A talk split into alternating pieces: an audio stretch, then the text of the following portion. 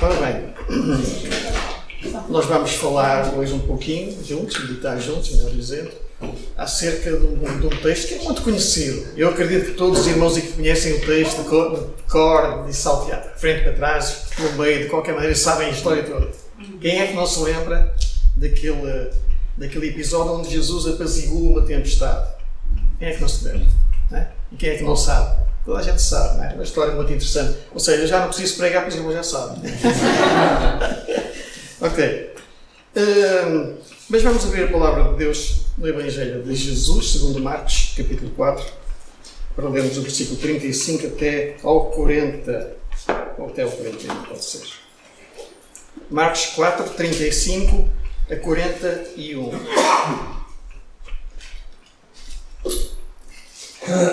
Diz assim a palavra de Deus. E naquele dia, sendo já tarde, disse-lhes: Passemos para a outra banda. Se é Jesus falando com os discípulos. E eles, deixando a multidão, o levaram consigo, assim como estava no barco, e havia também com ele outros barquinhos. E levantou-se grande temporal de vento, e subiam as ondas por cima do barco, de maneira que já se enchia. E ele estava na popa, dormindo sobre uma almofada, e despertaram-lhe, dizendo: Mestre, não se te dá que pereçamos? E ele, despertando, apreendeu o vento e o mar e disse: Cala-te, aquieta-te. E o vento se aquietou e houve uma grande bonança. E disse-lhes: Por que sois tão tímidos? Ainda não tendes fé? E sentiram um grande temor e diziam uns aos outros: Mas quem é este que até o vento e o mar lhe obedecem? Deus abençoe esta palavra aos nossos corações. As tempestades da vida são uma realidade. Não é só tempestade no mar. Nós, eu creio, eu esta manhã perguntava aos irmãos quem é que nunca tinha enfrentado uma tempestade na sua vida e ninguém levantou a mão. E eu fiquei a pensar, bom, toda a gente já passou por dificuldades. Quem não passa? Uh, mas é importante, antes de avançarmos para o texto, pensarmos em quatro verdades que são fundamentais para percebermos o resto de, de, do nosso desenvolvimento do texto. Acerca das tempestades. O que é uma tempestade? Uma tempestade é um conjunto de várias coisas que trazem transtornos à vida de alguém, não é? E que às vezes acontecem aparecem assim de repente quando menos se espera. Então, a primeira grande questão, ou a primeira grande verdade, é que as tempestades da vida são reais. Elas existem mesmo não é ficção. Elas acontecem. Estão aqui, à nossa volta. É, são sempre presentes na nossa vida. As tempestades. Não há nada. Ninguém pode estar imune. Não há, não há uma vacina que imunize a pessoa, o ser humano, das tempestades. Elas vêm para todos. Vêm para aqueles que têm uma mansão muito grande. Vêm para aqueles que vivem numa, numa barraquinha.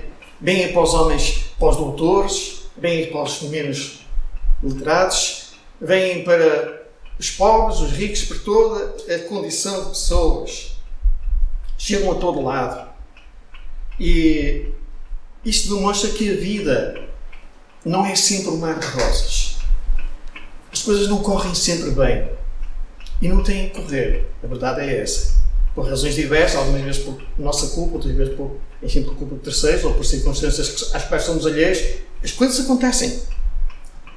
E como disse, a vida não é sempre um mar de rosas. Também tem os seus espinhos. Às vezes temos que cruzar vales, desertos, montanhas, enfim, problemas. E outras vezes estamos na paz. Há dias em que as lágrimas correm pelo nosso rosto, por causa das lutas, das dificuldades, em que o nosso coração fica apertado e nós ficamos tristes e abatidos. Esta é a realidade da vida. E ninguém, quando é isto, ninguém, nenhum de nós pode fugir. Isto acontece. Isto é a prova de que as tempestades são reais. Existem mesmo. A segunda verdade é que as tempestades são imprevisíveis. Quem é que pode prever uma, uma tempestade? Bem, às vezes nós podemos olhar para o tempo e dizer hum, da maneira que isto está, às tantas me imprimo um vendaval. E muitas vezes não vem. E outras vezes está o céu muito bonito e de repente vem uma grande tempestade. E há países onde isso acontece com mais frequência. Não será o caso aqui, mas acontece. Mas, de qualquer forma, a segunda verdade então é que as, as tempestades da vida são imprevisíveis. chegam de súbito, sem aviso prévio, elas aparecem na nossa vida. Acordamos de manhã com tudo a correr bem e quando nós vamos dormir, quando nos vamos deitar, muitas vezes vamos com o rosto banhado em lágrimas. Ou será que estou a exagerar? Não é sempre assim, infelizmente. É um acidente, uma doença súbita, é um divórcio traumático, é um, um desemprego. As situações são as mais graves. Um problema qualquer, familiar grave. As coisas acontecem. E acontecem, como disse, mesmo quando nós menos pensamos. Acontecem. A terceira verdade acerca das tempestades é que elas tornam-se incontroláveis. As situações tornam-se incontroláveis na nossa vida. Nós lidamos com coisas e de repente não sabemos como olhar para elas, como enfrentá-las. É? Elas são graves e, e, e, nós não sabemos como, como lidar com elas.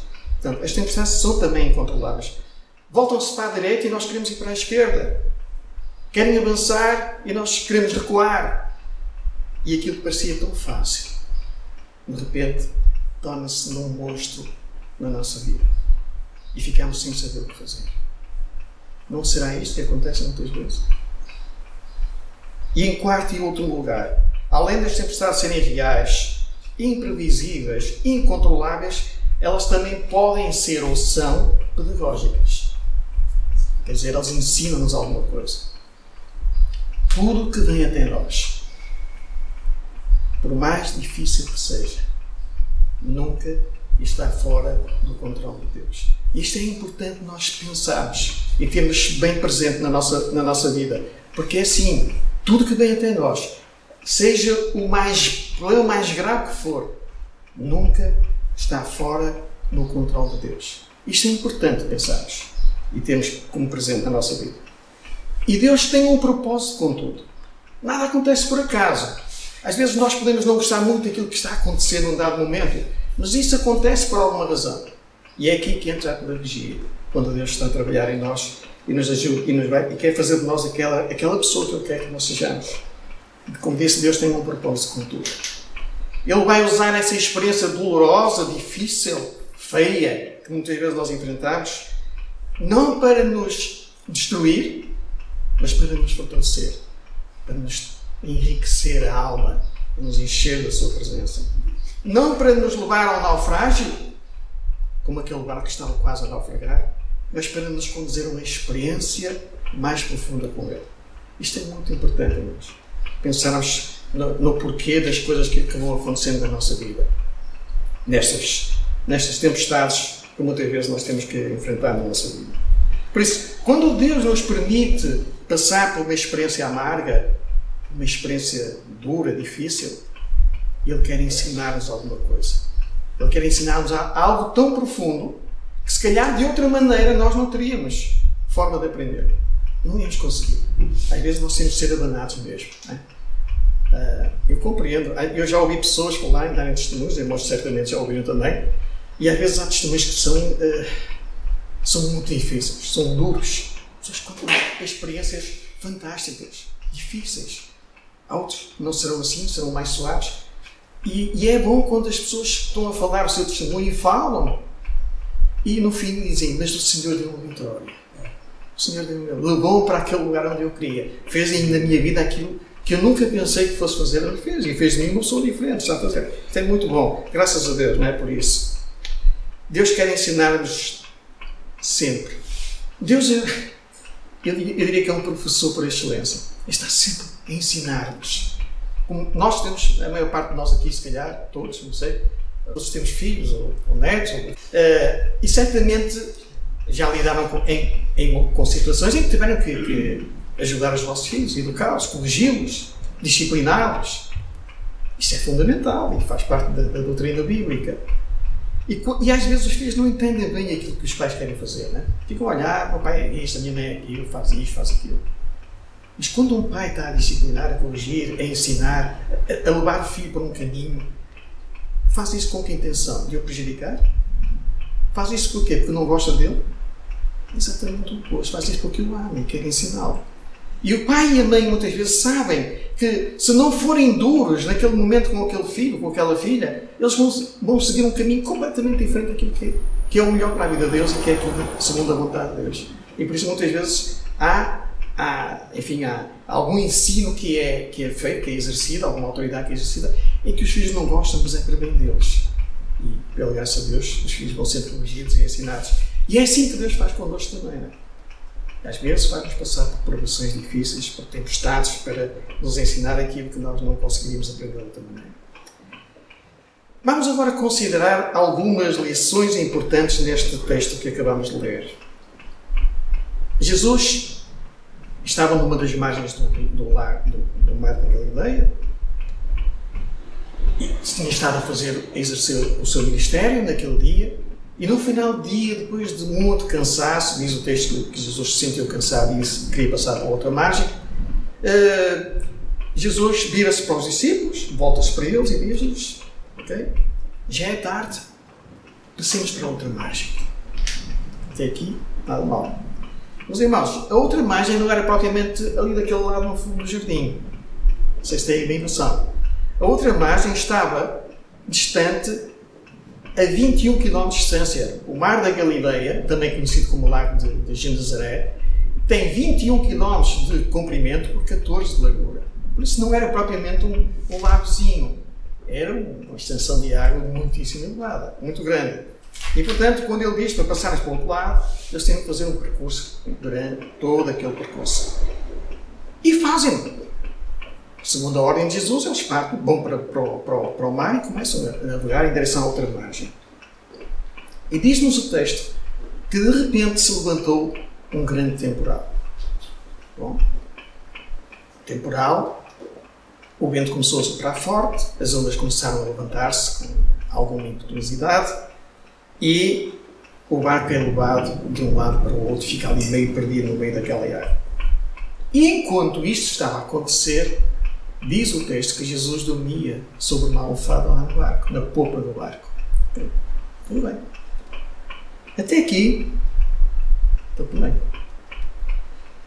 A questão é que a tempestade começou a aumentar e começou-se a agravar. E os discípulos, não sabendo mais o que fazer, o que é que fazem? Acordam Jesus.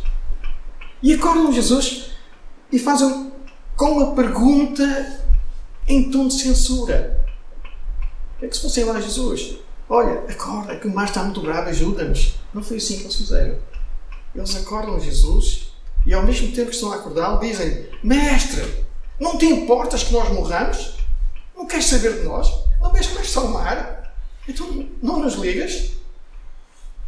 Claro, eu creio que os discípulos não estavam a fazer isso com má intenção talvez perante a aflição que estavam a viver, tivessem tido aquele, aquele, esta, esta expressão, usado estas palavras. E o que é que Jesus fez? Levantou-se, repreendeu o vento e o mar, tudo serenou, fez uma grande mudança. E Jesus aí faz-nos uma pergunta também. Por que sois tão tímidos? Ainda não tendes fé? Em vez de dizer, por outras palavras, porque não confiam em mim? Porque estás com medo. Não confio em mim.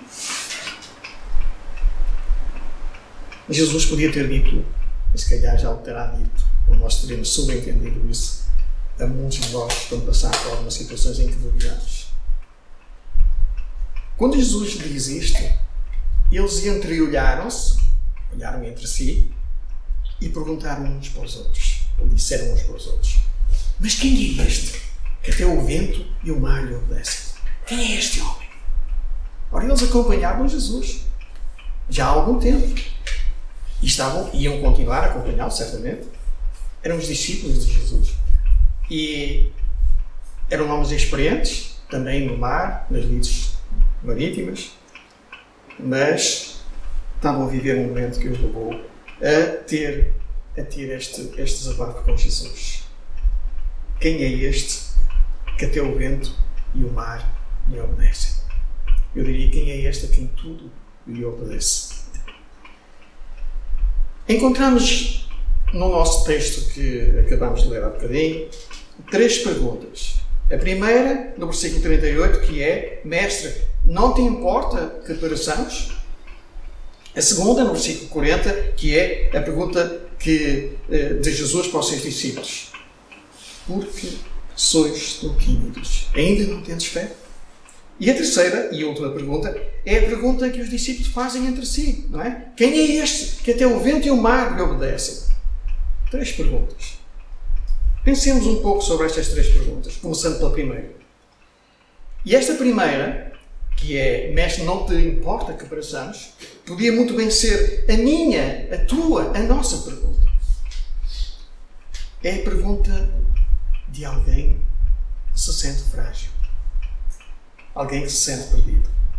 É a pergunta da fraqueza humana, resultante da condição de humanos que somos todos.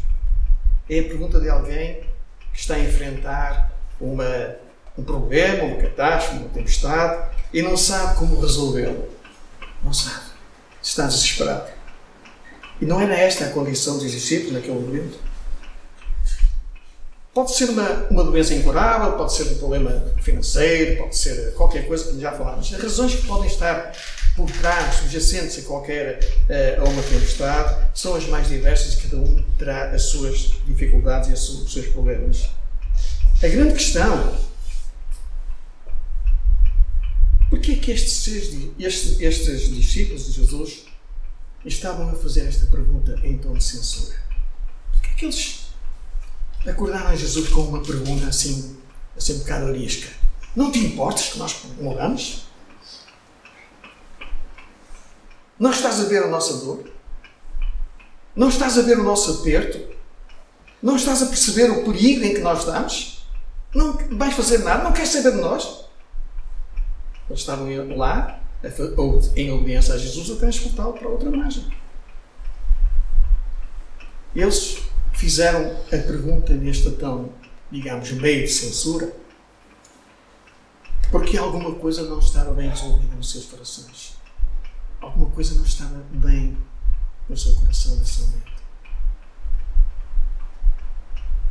Em primeiro lugar, irmãos, eles não estavam a conseguir, perdão, não estavam a conseguir conciliar a obediência à ordem de Jesus e ir para outra margem, para para outra margem, com a tempestade estavam a enfrentar. Não estavam a conseguir conseguir alguma coisa. Pensar, então eu estou em obediência eh, ao Mestre, a levá-lo para onde ele quer e agora vem esta tempestade? Eles não estavam a conseguir lidar com isto. Todos nos lembramos, certamente, e conhecemos também bem este, este episódio, da tempestade que Deus mandou atrás de Jonas. Deus tinha dito a Jonas para ele ir para Nínive. E Jonas foi para onde? Tarsis. Era mais cómodo, mais perto, não dava tanto trabalho. Nem ia ter com um povo que ele nem sequer gostava. Era um povo que, que Jonas tinha um pavor daquele povo. Queria que eles morressem todos. E eram 120 mil pessoas. E o que é que Deus faz? Deus manda uma tempestade atrás, atrás de Jonas. Deus manda uma tempestade atrás de Jonas. Jonas tinha desobedecido a Deus. E Deus parou de levar para o caminho que ele deveria seguir e para concretizar aquilo que Deus tinha mandado, manda uma tempestade atrás de Jonas. E conhecemos a história, sabemos como é que Jonas foi engolido por um peixe muito grande, foi levado, depois teve três dias e três noites lá dentro, e depois é lançado na, numa praia, e, e finalmente ele vai a Nínive. E 120 mil pessoas se converteram. Cidade inteira. Coisas incríveis que Deus faz. Jonas tinha desobedecido a Deus, mas Deus, através de uma tempestade, ensinou. E nós somos levados a dizer: quando um crente se afasta de Deus, Deus pode mandar uma tempestade atrás dele. E às vezes manda mesmo. Às vezes manda mesmo. E quando Deus manda uma tempestade atrás de nós, não é para nos destruir, não é para nos derrotar, não é para nos humilhar, Deus manda uma tempestade atrás de nós para nos trazer de volta ao caminho da obediência. Agora, como é que eu vou entender, como é que tu vais entender, que estando nós a fazermos a vontade de Deus, estando a caminhar com Deus, estando a obedecer uma ordem expressa de Jesus passemos para a outra margem, a tempestade vem. A tempestade chega. Os ventos contrários começam a levantar-se. Como é que eu vou entender isto? Então, se eu faço o que ele manda, e ele manda beber esta tempestade contra mim, mas porquê? Às vezes nós, na nossa vida, também temos assim duas coisas. Não? É? Eu não sei se alguns de vocês. Eu, eu já pensei isso algumas vezes no passado. Meu Deus, se, se eu estou a fazer isto como tu queres, porquê que me acontece isso? Porquê que me acontece aquilo? Isso nunca passou para você mente. Olha, para mim já passou. Se calhar. Bom, os discípulos não estavam a compreender a situação. E não era caso primeiros. Situação era realmente uh, complicada. E eles não compreendiam isso. E eu acredito que nenhum de nós, se calhar, compreenderia também. Porque a nossa expectativa é sempre esta. Se eu estou a fazer aquilo que Deus me ensina, me manda, quer que eu faça, as coisas vão correr bem. Será? Nem sempre é assim mesmo. O nosso conceito de fazer bem não é o conceito de Deus. Deus sabe o que é que estamos a fazer e se estamos a fazer bem ou não. E às vezes nós podemos pensar as coisas de uma maneira e Deus entender de outra, da forma correta. Se eu ando com Deus, vai dar tudo certo, diremos nós. Mas nem sempre é assim. Mas havia um segundo problema também, que levou os discípulos a fazerem a pergunta que fizeram a Jesus naquele tom de censura: Mestre, não te importa que pareçamos? Havia uma segunda questão, que era exatamente a urgência que eles tinham, eh, que eles estavam a enfrentar, problemas que estavam a lidar com a tempestade, e a demora de Jesus em responder, em socorrer. O tempo ia passando, o mar estava ali revoltoso e o, o barco estava prestes a naufragar com todos eles lá dentro. E parece que Jesus estava a dormir tranquilo, parece, não? Estava mesmo. E não se importava com o que estava a acontecer. Jesus dormia tranquilamente no barco, enquanto que uma tempestade fustigava tremendamente aquele barco e os discípulos do Senhor estavam dentro. Um dos dramas que nós na nossa vida enfrentamos muitas, muitas vezes é quando as coisas começam a ficar difíceis, começam a ficar complicadas e nós gritamos por socorro e parece que ninguém nos ouve. Às vezes parece que nem mesmo Deus nos ouve. Há momentos em que a demora de Deus em nos socorrer, em nos responder, nos aflige muito mais do que o próprio problema que nós devemos enfrentar. Ou não será verdade? Todos nós nos lembramos também, eu creio, do episódio de Marta, Maria e Lázaro. Aquela família, amiga de Jesus, os amigos que Jesus tinha, uma família com quem Jesus passava algum, algum tempo, e de repente Jesus estava num lugar, eles estavam na casa deles, e de repente chega ao conhecimento de Jesus que Lázaro estava doente. E Jesus, quando soube isso, disse para ele depois passo por lá. E ficou mais tempo lá no sítio onde estava a fazer o que ele estava a fazer. O que acontece é que Lázaro, entretanto, morre e é sepultado. E quando Jesus chega lá, já Lázaro estava soltado há quatro dias, diz o texto bíblico, e já cheirava mal. O corpo já estava a entrar em putrefação. Já estava em decomposição. E quando Jesus chega à casa de Maria, de Marta de Lázaro, lembram-se das palavras de Marta para Jesus? Senhor, se tu estivesses aqui, o meu, o meu irmão não teria morrido. Mas a culpa era de Jesus. Ele devia ter estado lá como se calhar tinha que estar em todas as casas no mundo inteiro para tratar os problemas que cada um enfrenta, segundo o conceito humano. Se tu estivesses aqui, meu irmão não teria morrido. É o mesmo que dizer a Jesus: Olha, tu vieste tarde demais. Não há solução. Já morreu, já está sepultado. E o que é que Jesus respondeu a Marta? Lembra-se? Marta, teu irmão há de ressuscitar. Se creres, verás a glória de Deus. Há de ressuscitar. Não é isso que o Senhor nos diz a nós. Se creres, o teu problema vai ser resolvido. Crê. Confia. Deixa comigo. Crê. Talvez algum de nós, aqui nesta tarde, esteja à espera de um milagre de Deus de uma resposta de Deus a, alguma oração que parece que tarda em chegar, não vem mais. Já há tanto tempo que eu oro por isto. Às vezes não ouvimos irmãos dizerem isso, né? Oh, já estou a orar a Deus sobre este assunto há tanto tempo. Nunca, não tem vindo a resposta. Bom, normalmente o que é que nós ouvimos também como resposta a isso? Ah, Deus tem o seu tempo. Deus vai. É verdade. Mas isto não, não, não consola o coração de quem faz a pergunta, né? Ficamos mesmo com aquela, com aquela, com aquela dorzinha cá dentro. Aquilo que eu posso afirmar, meus queridos irmãos, é que Deus nunca chega atrasado. A resposta de Deus bem cedo na hora exata, no momento certo. No nosso conceito, se calhar não. Isso já devia ter vindo no ano passado. o problema já está a arrastar-se há muito tempo. Mas Deus sabe, não é assim. Deus, tem, Deus conhece. Nós só conseguimos pensar no que, no que passou e no que estamos a viver até agora. Mas Deus, Deus é, é temporal. Para Ele não há tempo. Ele já está. Já conhece o fim de tudo. Por isso, Ele já sabe que o tempo certo para que alguma coisa aconteça ou se resolva é, aquele que Ele vai determinar e não aquilo que nós queremos. Nós, na nossa insignificância e nos nossos conceitos de vida, da rapidez, da urgência, da necessidade das coisas, é que achamos que as coisas têm que ser no nosso tempo. Nós é que sabemos. E não é assim. Deus nunca chega atrasado. E quando às vezes parece que Deus está atrasado, porque isso também acontece muitas vezes na nossa mente, passa isto, Deus nunca mais terá resposta a isto. Não está atrasado. Ele está apenas trabalhando, preparando algo maior e melhor para a tua e para a minha vida. Sempre. Isto não é um discurso bonito, isto é real. Eu só estou a transmitir os pensamentos do que o Senhor tem. Mas isto é real. Nós temos que crer nas coisas desta maneira, irmãos. Porque é isso que Deus faz na nossa vida.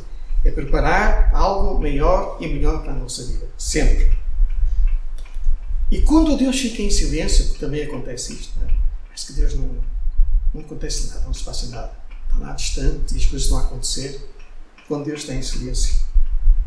Isso não quer dizer que Ele está inativo, nem que Ele perdeu o controle das coisas. Pelo contrário, Ele está a trabalhar por nós, em nosso favor, e nunca contra nós. Nunca.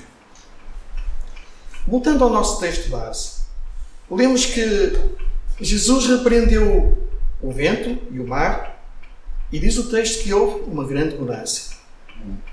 Jesus sabia que a tempestade mais terrível na vida dos discípulos naquele momento não estava no mar, nem no vento, nem nas ondas.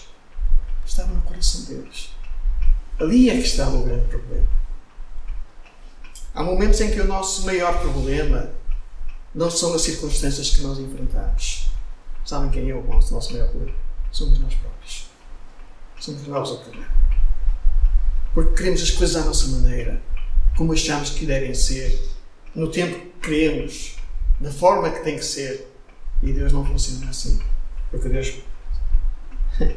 Não tem, nós não temos qualquer tipo de comparação com Deus, não é? A não ser sermos feitos à sua imagem e à sua semelhança, pela graça de Deus. Então, uh, as circunstâncias que nós enfrentamos muitas vezes levam-nos a ter comportamentos desta natureza. Jesus é poderoso para acalmar, é todo poderoso, eu diria, para acalmar a tempestade da tua alma. Qualquer que seja a luta que tens travando no teu coração, Jesus é poderoso para resolver essa questão. E não só essa que está dentro do teu coração, como também aquela que te rodeia no teu dia a dia. As circunstâncias onde estás envolvido. Também essas estão fora da tua vida. Jesus também pode controlá-las perfeitamente e resolvê-las. Depois que o, o mar se acalmou, Jesus faz uma pergunta aos seus discípulos: Por que sois tão tímidos? Ainda não tendes fé? Se tu estivesses dentro daquele barco naquele exato momento, estarias com medo? Eu, eu estaria, certamente. Não tenho problema nenhum em dizer estaria com medo. Por que é que os discípulos deviam estar com fé e não com medo? Às vezes vem entre nós assim umas frases É, acho que tu és crente, não devias pensar assim, não devias dizer isto, não devias fazer aquilo, devias crer, não sei o quê. Ok, é verdade. Mas nós somos também humanos. E as fraquezas da nossa vida acontecem. A nossa vida não está sempre numa linha lá em cima. Cá em cima, outras vezes vem cá em baixo, vai para cima e fica assim. Andamos aqui e vai ser sempre assim até que o Senhor chame. Ninguém consegue bater-se lá naquela linha. Ninguém, não conheço ninguém. Os seus irmãos conhecem. Eu não conheço. Uh, e por isso, às vezes, essas palavras que nos são ditas não, não nos ajudam. Pelo contrário. Porquê é que então os discípulos deveriam estar com fé e não com medo? Quatro razões breves para pensarmos sobre isto. Em primeiro lugar, a promessa de Jesus no verso 35, né? quando ele diz aos discípulos: Passemos, já é tarde, passemos para a outra margem. Quando ele diz passemos, ele ia também. Ele estava a dizer que queria chegar à outra margem. Qual era o destino dos discípulos? A outra margem. Promessas de Jesus e realidade são a mesma coisa. Porque nenhuma das suas promessas cai por terra. Jesus vela, zela pelo cumprimento integral da sua palavra. Ele próprio faz cumprir a sua palavra. Mesmo que nós não queiramos, ele vai cumprir, sempre. Sabes porquê que nós às vezes ficamos com medo? Porque duvidamos daquele que fez a promessa. Duvidamos. Duvidamos que aquele que fez a promessa é fiel para cumpri-la. Não somos nós que cumprimos a palavra de Deus, é Deus quem. Jesus foi o único que cumpriu a palavra. Foi o único que cumpriu a lei. Nós não. Nós falhamos. Por isso é que temos que crer nele para ser salvos, não somos. Em segundo lugar, eles deviam ter fé e não medo por causa da presença de Jesus com eles. Jesus estava naquele barco com eles, não é verdade? Okay? Se Jesus estava lá, será que isto não, era um, não lhes trazia alguma garantia, algum conforto? Era Jesus, era o próprio Deus ali com eles. Não seria essa a razão para eles terem alguma confiança e não tanto pavor? Não é Jesus, o Filho de Deus, o Criador do, do vento, do mar, das ondas, dos, dos, rios, dos lagos, do céu, da terra, do universo, de tudo o que existe, visível e invisível, não é Jesus o Criador de tudo? Não existe tudo e subsiste por Ele? Então, será que a criatura pode atrever-se a querer ser maior que o Criador? Aquele que criou todas as coisas, Jesus Cristo, estava dentro daquele barco e aquele barco, aquele barco, jamais se afundaria com o Filho de Deus lá dentro, com Jesus Cristo, o Senhor, lá dentro. Jesus prometeu estar connosco sempre.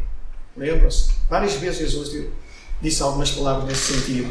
Aquela mais conhecida entre nós é quando Jesus, lá em Mateus 28, dizia: Eis que eu estou convosco todos os dias até a extinção dos séculos. Por isso, nós só podemos pensar numa vida de vitória com Jesus. Nós não vencemos porque somos fortes. Atenção. Não é porque temos muito corpo ou porque somos pessoas muito bem formadas, conhecedoras da palavra e por isso nós vamos vencer tudo. Não. Nós não vencemos por isso. Nós vencemos porque o Todo-Poderoso, o Senhor, está connosco. Está no controle da nossa vida.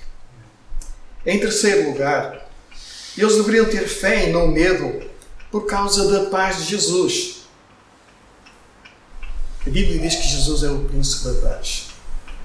Deixe-vos a minha paz, a minha paz vos dou. Não o dou como o mundo a dá. Dizem, crer também no Pai e por aí fora. Okay? Uh, Jesus estava a dormir dentro daquele barco. Jesus demonstrou uma paz tremenda naquele momento. No meio daquele rebuliço todo, com o mar daquela maneira, Jesus estava tranquilo a descansar, a dormir. Será que Jesus sabia, antes de adormecer, que a tempestade havia de vir? Eu acredito que sim, ou que sim. Então, se ele sabia que vinha a tempestade, por que é que ele adormeceu? Por que é que não ficou alerta para depois impedir a tempestade? Ele não fez isso porque ele tinha tudo sob o seu controle. Ele podia dormir tranquilo, descansado, porque ele sabia que fosse preciso intervir em qualquer situação. Ele ia intervir, como interviu. Irmãos, o conceito de paz é muito diverso para as pessoas. Há muitas frases que nós ouvimos sobre paz. Paz é isto, paz é aquilo, paz é ausência de guerra, paz não sei o quê. Okay. Será? Paz é muito mais que isso. Muitíssimo mais do que isso, irmãos. Paz não é ausência de tempestade. Irmãos, paz não é ausência de tempestade. Mesmo na tempestade, nós podemos e devemos ter paz.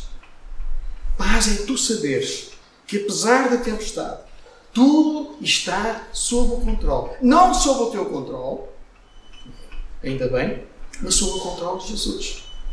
Aconteça o que acontecer, Jesus está no controle. Por isso eu posso ter paz mesmo no meio de uma tempestade. Mesmo quando as rédeas saem do teu controle, lembra-te de uma coisa: Deus continua no leme da tua vida. Sempre. Deus continua no leme da tua vida. E ainda bem, os irmãos certamente já tiveram experiências, eu já tive algumas, em que eu disse: Foi mesmo Deus, porque eu por mim já estava. Onde é que eu estava nessa hora? É aí que Deus toma a pedra da nossa vida. É aí que Deus segura os cordelinhos. Né? É aí que Ele assume e lidera. E ainda bem que Ele faz isso por nós. Em quarto lugar, eles deveriam ter fé e não medo por causa do poder de Jesus. Por causa do poder de Jesus. É curioso se repararem na continuação da leitura do, do Evangelho de Marcos, entrando logo a seguir no capítulo 5, versículo 41 é o último que nós lemos, é o último do capítulo 4, e entramos logo no capítulo 5. E é curioso ver que no relato desta nossa meditação que nós estamos a ver, onde Jesus mostra poder sobre as leis da natureza, Jesus tinha poder sobre tudo. E este, este episódio que nós, sobre o qual nós estamos a refletir nesta tarde mostra o poder de Jesus sobre as leis da natureza. Ordena ao vento e ao mar se acalmem, e eles acalmam-se. Se fôssemos nós a dizer isso ao vento e ao mar, provavelmente o mar ia continuar no meu horário e as ondas também. A não ser que Deus tivesse planos diferentes e a fé fosse grande. O vento e o mar obedeceram à sua ordem, à ordem de Jesus. E entrando no capítulo 5, diz-nos o texto que Jesus desembarca na província dos Gadarenos. Né? Na outra margem, por onde ele ia, o que é que ele encontrou? A região dos Gadarenos, uma região pagã onde existia tudo de mal e pior. E quem é, quem é que sai ao encontro de Jesus quando ele, quando ele chega lá? Sai um homem dos sepulcros, do cemitério, que vivia no cemitério, e dirige-se a Jesus. E esse homem não era um homem qualquer, era um homem que ninguém conseguia controlar nem deter, e quando o prendia, ele arrebentava as amarras todas e fazia coisas incríveis. E quando Jesus chega à beira dele, ele prostra-se diante de Jesus. E Jesus pergunta-lhe o nome. O que é que ele disse? Meu nome é Legião. E Legião é um, é um número de, também dado a um grupo de soldados, um batalhão romano são cerca de 6 mil soldados. Ou, ou seja, aquele homem estava possesso por 6 mil demónios.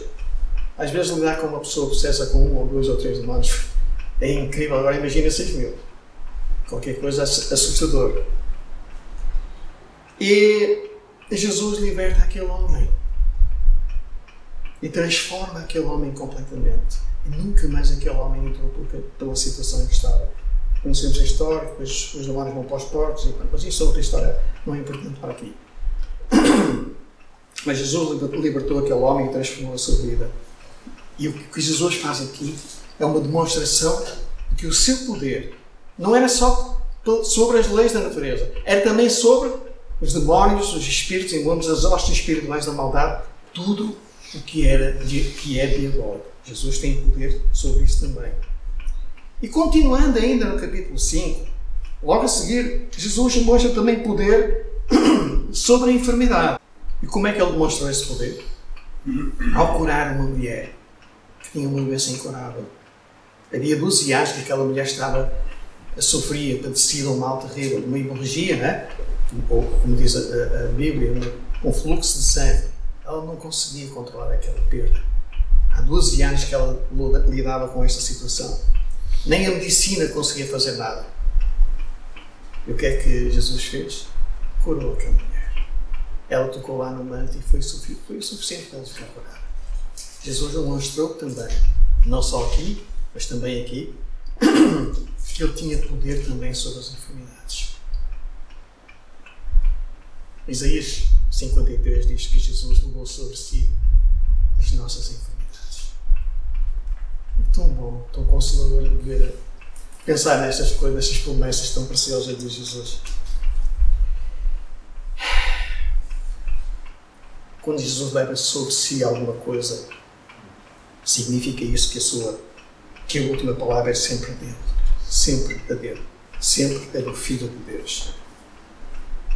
Logo a seguir, Jesus encontra-se com Jairo. Jairo era um dos principais líderes da sinagoga. E Jairo tinha a sua filha doente. E esta filha, sua filha, esta menina, morreu, entretanto. E quando disseram a Jairo, olha, não incomodes mais o mestre porque a tua filha já morreu. O que é que Jesus, quando chega junto de Jairo, diz? Lembram-se? Jairo, não queres, crê somente. Não tenhas medo, crê.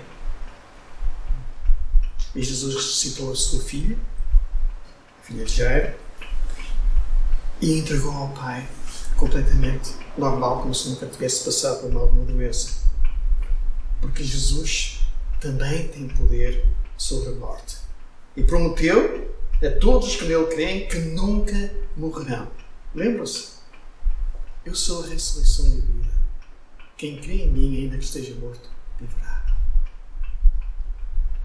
Jesus tem poder sobre tudo: doenças, tempestades, sobre a morte, sobre tudo.